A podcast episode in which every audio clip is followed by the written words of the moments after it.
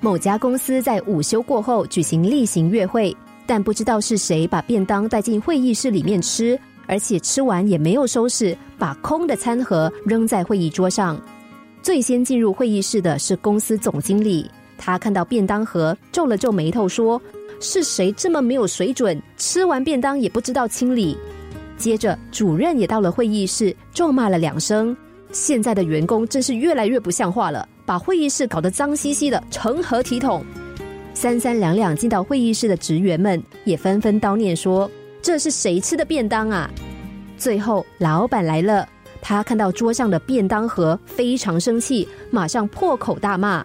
不过他责骂的对象不是在场的任何一个人，而是那个便当盒。老板说。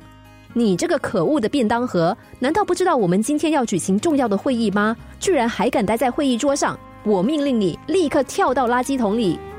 所有人都你看我，我看你，怀疑老板是不是工作压力太大发疯了。最后，终于有人忍受不了老板滑稽的模样，笑了出来。最后，大家都笑成一团。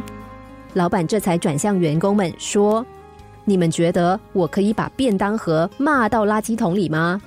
员工们一面笑一面摇头。老板说：“但是你们刚才不也跟我一样，只会出一张嘴谩骂，却什么都没有做？难道你们不是在期待便当盒自己跳到垃圾桶里吗？